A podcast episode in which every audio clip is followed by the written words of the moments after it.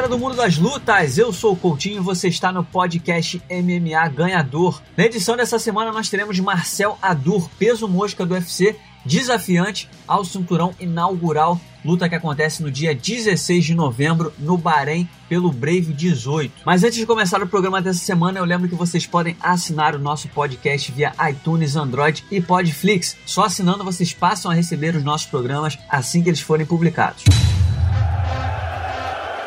Ladies and gentlemen.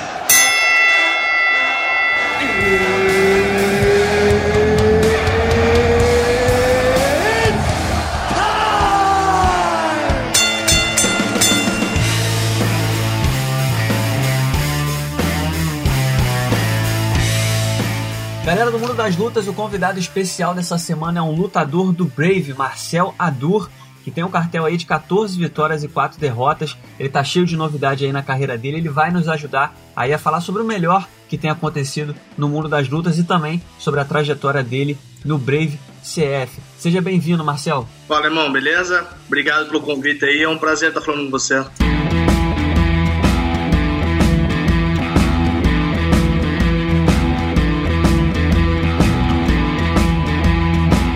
Começar, a gente, a gente queria falar um pouco do seu futuro, né? Você vai enfrentar aí uhum. o Velimurá Alkassov, né? Esses caras têm um nome difícil, né? Pelo cinturão inaugural, peso mosca do Brave, como é que tá essa expectativa? É, quando que a luta acontece? Já tem data?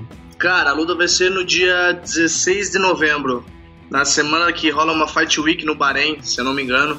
E além da, do, do, do, da minha luta pelo título do, dos Moscos, vai ter, acho que, mais duas lutas por, por cinturão. Acho que o do Mineiro, acho que do, do Não sei se é. Acho que lotado de 70. E vai rolar também a disputa do 61, na verdade. Então tem, tem três títulos nessa, nesse mesmo evento daí. Legal, Marcel. E cara, me conta aí como é que você ficou sabendo dessa, dessa sua luta contra o Alkassov. Fiquei sabendo que tem uma história é, quase, quase um drama, né? Pô, quase, quase virou um drama, velho. Cara, na verdade, é, desde a minha. Acho que da minha. Até desde a minha primeira vitória, na verdade, contra o Ivan Lopes, o evento já, já havia comentado que eles queriam, queriam me colocar para disputar o título e tal. Então, eu tô desde a minha primeira vitória no Brave, eu tô vindo de três vitórias já, né? Pedindo e cobrando eles para que fosse pelo título. E, e só depois dessa terceira vitória que, que na verdade veio a, a, concretização da que ia ser pelo título. Cara, na real tava em casa, tava rolando o Brave, como que era? Acho que era o Brave 14, se não me engano, cara. Era o Alcaçoff contra um americano. E eu tava vendo, eu tava vendo a luta, né? Porque e nada, eu não tava não sabia que eu só sabia que um deles podia ser meu, meu futuro adversário, porque até então eram os dois os dois do peso mosca. Aí eu tava vendo meio que meio que displicente assim o, o evento e tal e e tava vendo a luta deles. Uhum. Aí rolou os três rounds e tal. Depois que terminou os três rounds, eu meio que já, já imaginava quem tinha ganho. E eu peguei e subi, cara. Fui no banheiro. Tava putadão pra ir no banheiro mesmo. E, e deixei rolando no programa lá embaixo. Aí fui subir no banheiro amarradão. Que eu já, antes de sair o, o resultado oficial, eu já sabia quem tinha ganho, mais ou menos, né? Cara, aí eu fui, fui no banheiro amarradão, brother, pra dar aquela relaxada. Largar o querido. É, exatamente, é bem isso. Cara, daqui a pouco a minha irmã lá embaixo, cara, começou numa gritaria, velho. Desce, desce, desce. Estão falando com você, estão falando de você, que você vai disputar no cinturão. Eu falei, caralho. Cara, eu desci correndo, velho. Eu, eu tropecei na escada, quase que eu me empacotei na escada, velho. Vim numa correria pra saber. Aí, o, o, pior de tudo é eu chegar na porra da, da frente da TV, cara, eles não falavam nada. Ou seja, eu me matei pra sair do banheiro, nem me limpei direito. Aí tudo sujo. Chegou lá, não e. Pô, cheguei pra ver a parada lá, cara, a gente tinha passado, na real, porque aí, né, eles fizeram uma pergunta pro russo, o que, que ele ia. Eu vi isso depois, na verdade, né? Uhum. Que, qual, qual, que era a expectativa dele, que ele ia lutar pelo título comigo e tal, ele nem respondeu isso, filho da puta. Entendi. E, e, cara, como é que tá a sua expectativa aí? É, o Alcaçov, como você falou, ele é um, ele é um cara tem um conhecimento muito grande, é campeão mundial no sambo, né, se eu não me engano. Uhum, é, sim. Como é que é para você? Como é que, de que forma você pretende se preparar para ele? Porque a gente sabe que no Brasil é, é, tem muito pouco é, treinamento relacionado a sambo, né? E sambo é uma arte é, é, conhecida até atualmente a gente fala bastante dela porque o Khabib Nurmagomedov, né, que é um astro do UFC, uhum. representa também essa arte marcial. Mas como é que o lutador Sim. se prepara para encarar essa arte? Existe alguma forma de, de você buscar treinos especializados para isso? Ou você aposta no wrestling? Como é que é? Cara, acho que aqui no Brasil, principalmente, acho que, acho que até fora, na verdade, né, cara? Acho que os atletas estão muito voltados a treinar bastante wrestling, na verdade. Uhum. E, e, cara, eu tô treinando bastante isso aqui também, cara. Tô me aperfeiçoando cada vez mais no wrestling. É, é, dando prioridade também bastante para pro meu carro-chefe, que é a, a, luta em pé também, né? Mas também não deixando de lado meu, meu jiu-jitsu, faixa marrom de jiu-jitsu. E por mais que eu não tenha tantas finalizações assim na minha carreira, é, cara, eu treino muito jiu-jitsu. Eu treino muito jiu-jitsu, treino muito wrestling, treino muito boxe. E, cara, eu tô me preparando da melhor maneira possível, cara. Eu tô comendo treino, tu passo o dia inteiro na academia, cara, buscando treino. É, ver, vi, revi, vou ver mais milhões de vezes a luta dele, porque eu baixei tudo no meu celular até pra ver. Deu um tempinho, já tô vendo uma luta dele de novo. Pra ficar. Cara, ficar, chegar no dia lá, cara, e eu saber exatamente o que ele vai fazer. Então tô, tô pronto pra, pra todas as áreas, cara. Tá certo. E Marcel, a gente sabe também que você tem. Sua namorada também é lutadora, né? Como é que é, uhum. é, é a sua rotina com ela? É, vocês chegam a treinar juntos? Como é que é Sim. é ter uma namorada lutadora também? Cara, eu fico amarradão, cara, porque querendo ou não, a gente, além de, dela fazer exatamente a mesma coisa que eu faço, de, em relação à dieta, ela perde bastante peso também para lutar. Então meio que nós dois entendemos nessa parte. E, pô, ela me ajuda pra caramba, cara. Ela me ajuda muito, ela me fortalece bastante, tanto nos treinos, quanto principalmente na parte emocional. Porque eu costumo dizer que, que normalmente a mulher tem aquela TPM, né? O lutador tem a TPL, que é a atenção pré-luta. Pô, aqui, é foda, cara, né? dá, vontade, dá vontade de chorar, dá vontade de bater nos outros, dá vontade de fazer dieta e, pô, tudo pesa, cara, e ela me dá uma força absurda nesse quesito. Absurda mesmo. E a gente treina junto também, cara. A gente treina junto. Talvez é por ser ela tá na categoria de baixo e lógico, eu, eu por eu ser homem, acho que as forças são totalmente diferentes, né? Mas o que ela pode me ajudar nos treinos, cara, ela me ajuda bastante, bastante mesmo. Ah, e o que eu posso ajudar ela também, lógico, é, também não deixa de desejar, não. Tento ajudar ela o máximo possível. Vocês costumam ser corner um no outro também, ou não? Ou não? Cara, eu, já, eu fui corner na última luta dela, que ela lutou nos Estados Unidos, inclusive, ano passado, mas ela no meu corner eu talvez não sei se daria muito certo. Eu não sei se daria muito certo, porque ela no corner especificamente em falar, dar instruções e tal, porque mulher é muito emocional daí, né, cara? Então imagina, Deus olha isso, mas pô, vai que eu tô levando um atraso, eu olho pra ela, tá com a cara desesperada, isso vai me destabilizar também, né? Ok, entendi. Então, então ela no corner talvez não seja o, o mais viável por, por, pela, por essa questão emocional de, de mulher em si, na verdade, né? É, acho, que, acho que todo mundo, né? Também é complicado, cada um reage de uma forma. Marcel, é, a gente sabe que também a, a categoria dos moscas do Brady tá, tá, tá levando o nível, né? A gente tem aí a chegada do, do Malfacine, tem o uhum. Chan Santella também, vários outros lutadores chegando.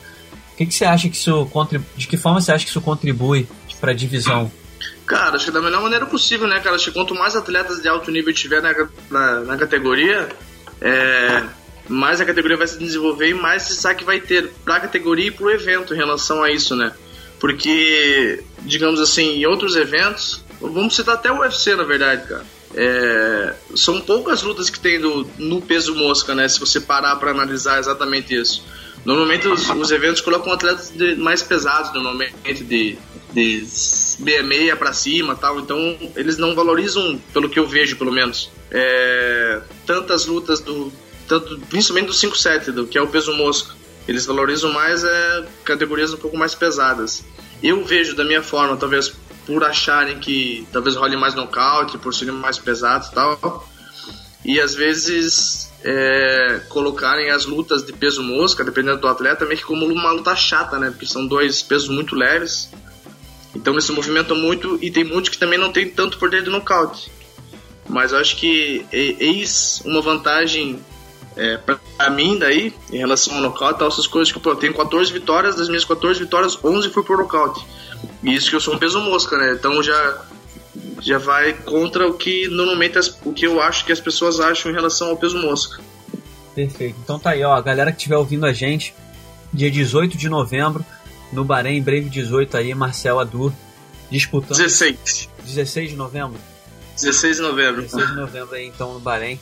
Marcel. Dia 18, dia 18 se Deus quiser, quero estar tá comemorando. Como é, como é que você costuma comemorar, Marcel, suas vitórias? Cara, comendo, cara. Comendo, né? Comendo, comendo, ficar uma cara de dieta sem poder comer tanta coisa, sem comer. Eu sou muito chocolate, cara. Então, isso me deixa de um mau humor, cara, sem poder comer chocolate, cara, absurdo. Então, a única coisa que eu quero fazer depois da luta é comer. Tá certo. Então, todo mundo tá ouvindo a gente aí, ficam, vamos ficar ligado para torcer pelo Marcel para conquistar esse cinturão inaugural.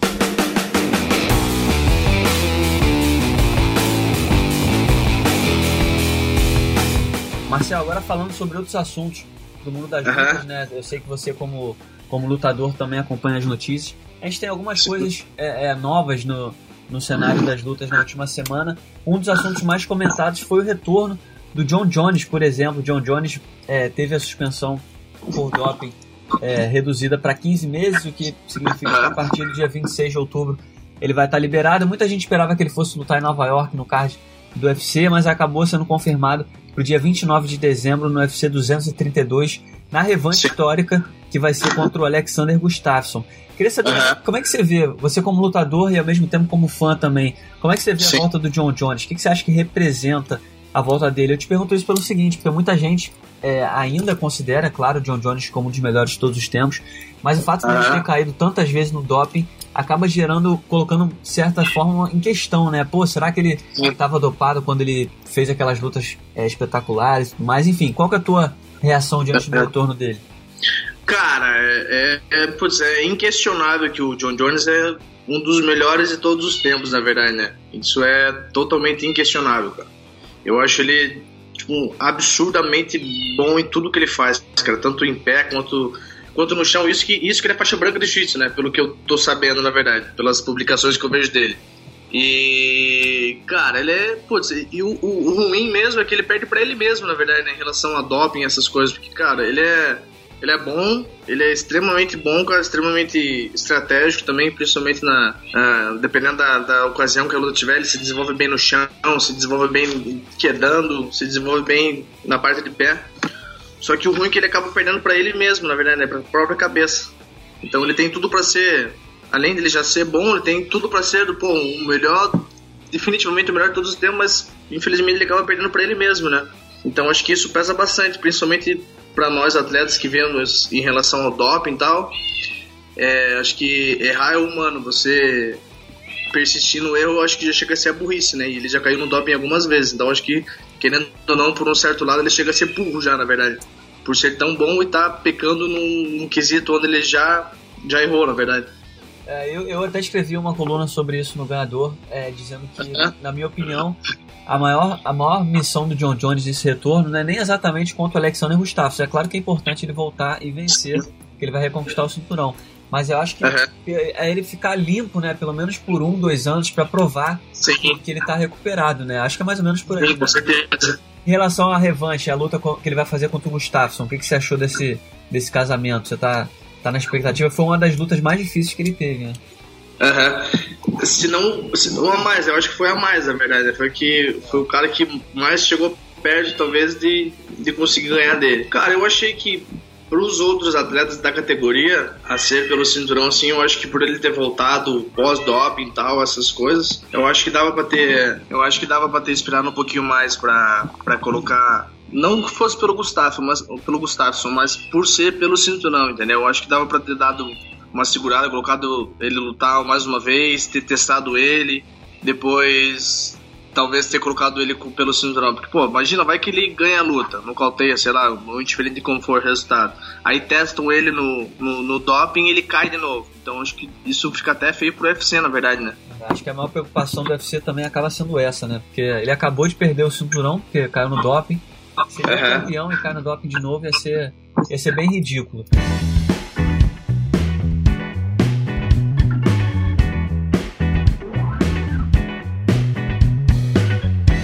Agora, mudando de assunto, Marcelo, a gente tem também o assunto que está dominando as manchetes já há algumas semanas, é claro, Sim. o UFC 229, que a gente teve a vitória do Khabib Nurmagomedov contra o Conor McGregor por finalização do quarto round. Khabib manteve o cinturão, mas depois teve aquelas cenas lamentáveis, aquela pancadaria toda. Você, na sua carreira, já presenciou algo parecido? Alguma briga, seja nos bastidores, alguma confusão desse tipo? Cara, já, algumas vezes. Eu não vou me recordar exatamente o dia e muito menos qual evento, mas Acho que, principalmente em eventos de luta, assim, acho que os ânimos ficam bem exaltados, né, cara? Então, qualquer qualquer faísca ali é como se fosse jogar num gasolina. Então, pega fogo sinistro. Você consegue, de então, alguma se... forma, entender é, é, a postura do Khabib de ter pulado e iniciado a confusão por conta das provocações que ele teve que lidar? Ou você acha que é, uhum. que é altamente condenável e nada justifica? Cara, tem os dois lados da moeda, na verdade, né? Eu, eu, eu tô dizendo para as pessoas que normalmente estou conversando sobre isso que, cara, querendo ou não, aquilo ali é o. Vamos dizer assim, é a máscara do McGregor, na verdade, né? É, o, é a, a personalidade que ele, que ele assumiu em si de, de provocador e fazer as provocações dele. Só que o próprio Dedeto Pederneiras, que é o, o técnico do José Aldo, né? O head coach do José Aldo, é, deu uma publicação que eu li que disse que, cara, isso aí é só, é só para vender luta. E que anteriormente ele mesmo, o McGregor, é uma pessoa super boa, super do bem e tal. Só que eu acho que a pior parte, a pior coisa, na verdade, não é nem você vender a luta em si, o problema é manter isso, né? Que você vender uma luta uma vez, tal, uma vez ou outra, tudo bem. Agora, você manter esse, essa postura que ele mantém de, de falastrão, de, de provocador tal, essas coisas, acho que é a parte pior. Acho que isso pesa bastante nele mesmo, na verdade. Talvez ele não queira ser assim, mas por ele já assumir esse papel de, de provocador, de, de, querer, de querer vender a luta dessa maneira, acho que acaba sendo pior ainda para ele, na verdade. Então, como eu, como eu falei, acho que teve os dois lados da moeda. Teve o, o lado dele ter xingado o McGregor, a religião e todas as coisas que ele fez, mas acho que essa parada já tinha se, encerrado a partir do momento que o Khabib finalizou ele, né? Acho que ele já já tinha, já tinha dado um básico que calou a boca dele, querendo ou não, né? Bateu nele em pé e finalizou ele no chão ainda. Então acho que ele já tinha. Já, já, já tinha. Já foi mais do que provado que o Khabib era muito superior, muito superior que ele e acho que não, não precisava ter acontecido o que aconteceu, na verdade. É, complicado, né? E, e, o pior de tudo é que não contribui em nada, né, para o desenvolvimento do MMA, esse tipo de cena. Acho que era um momento Sim. grande para o esporte, muita gente assistindo, gente que não costuma acompanhar a modalidade, estava assistindo pela primeira vez e acaba é, é, tendo que assistir essas cenas lamentáveis. Agora, Marcel, para a gente finalizar o nosso papo, é, falando, claro. de, falando de futuro, o que, que, você acha que vai acontecer com o futuro do Khabib? É claro que a gente ainda tem que esperar é, a decisão da comissão atlética, né? Se vai punir o Conor, se vai punir o Khabib e tudo mais. Mas a gente tem visto aí o Khabib brincou na internet especulando aí que ele poderia ir pro Bellator, agora desafiou o Floyd Mayweather. Enfim, mas ao mesmo tempo a gente viu que a luta com o Conor quebrou o recorde de pay-per-view, o que significa uhum. que o UFC provavelmente vai querer fazer essa revanche, né? Enfim, qual é o seu palpite? Qual é o seu palpite pro futuro do Khabib? O que, que você acha que acontece agora? Cara, se for, se for ver por uma base em relação a, a dinheiro, cara, eles vão querer fazer de tudo de tudo mesmo para que o Khabib luta, lute o, o, mais rápido possível contra o McGregor de novo, né? O que eu acho que não, não seria não seria justo também com as outras pessoas, com os outros atletas da categoria, porque, cara, foi muito esculacho a luta. Se tivesse sido, digamos assim, vamos citar um exemplo, o McGregor contra o José Aldo, cara, teve 12 segundos de luta, cara. 12 segundos. Tipo, o José Aldo não mostrou nada. E o José Aldo não teve, em momento nenhum, foi especulado que ele tivesse uma revanche tão próxima ou tão rápida quanto o McGregor talvez tenha contra o Khabib. Talvez por quê? Porque ele não venda tanto. Então acho que isso entra em especulação também, né? Então não sei se seria muito viável essa, essa revanche. E eu vendo de fora, vendo como atleta, é, cara, envolver o dinheiro é, é foda, né? Os caras vão querer colocar com certeza. É. E até vi uma publicação que o, o 50 Cent, acho que ofereceu alguns milhões de dólares pro, pro Khabib assinar com o Bellator, né? Ele não, ele não divulgou nada, não publicou nada sobre isso também. É, ele, ele publicou, uhum. ofereceu a bolsa de 2 milhões, né, pro Khabib. Isso, aham. Só que aí o, o Khabib até entrou na brincadeira, né, mandou o send me location, que é a, a, a frase que ficou eternizada, mas o empresário do Khabib depois já comentou dizendo que 2 milhões é porcaria, que ele, o Khabib só sai do UFC por 50 milhões de dólares, é mole? Deve tá, já tá querendo cavar aí a luta com o Mayweather. Sim, com certeza. É. Dinheiro, né, cara? Vou ver o dinheiro, fudeu.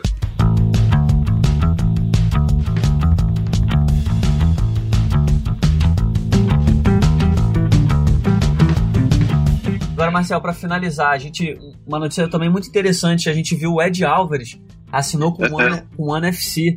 né? Ed Alvarez teve o contrato dele expirado junto ao UFC e ele assinou com, com o NFC. De certa forma, tem, tem muita gente que pensa que, pô, mas o cara vai se esconder no evento na Ásia, é, que muita gente acompanha e tudo mais. Mas eu acho que a gente pode ver isso com bons olhos, né? Assim como a ida do Lioto pro Bellator, assim claro. como movimentos nesse sentido. Quando grandes nomes chegam a eventos não tão populares, é uma forma também de popularizar mais o MMA e as pessoas atentarem que existem outros bons eventos, né? O Brave é um bom exemplo disso. Mas como é que você viu essa decisão do, do Ed Alves? Você acha que é uma tendência a partir de agora? Cara, é que, na verdade, pelo que eu tô vendo do UFC, por mais que, que tenha outros inúmeros grandes eventos que nem o Brave, cara, o Brave, eu, eu não tenho nada a reclamar do Brave, eu sou contratado deles, cara, eu amo o evento, eu adoro o jeito que eles. Me, a forma com que eles tratam os atletas. Cara, isso não tem, entre aspas, não tem preço que pague em relação a isso, entendeu? Porque às vezes é muito melhor você estar num evento um pouco menor, digamos assim, o Brave, não vamos citar entre Brave e UFC. Você ser o cara dentro do Brave e você ser apenas mais um dentro do UFC. Então o UFC hoje está muito como vitrine. Então eles pelo que eu tô vendo, os atletas não estão entrando para dar show no, no UFC. Os atletas estão fazendo de tudo para ganhar, porque querendo ou não, duas, até uma, às vezes até uma vitória ou algumas lutas chatas que você faça no UFC, você acaba sendo mandado embora. Então, pelo que eu vejo, os atletas não estão entrando com o coração mesmo saindo na mão, entrando para fazer uma guerra. Eles estão fazendo.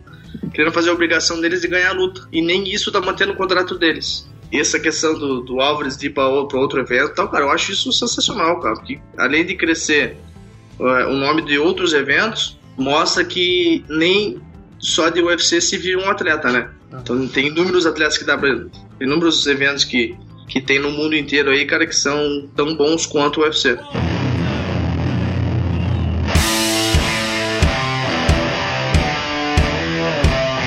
Marcel, muitíssimo obrigado pela sua participação aqui no nosso podcast.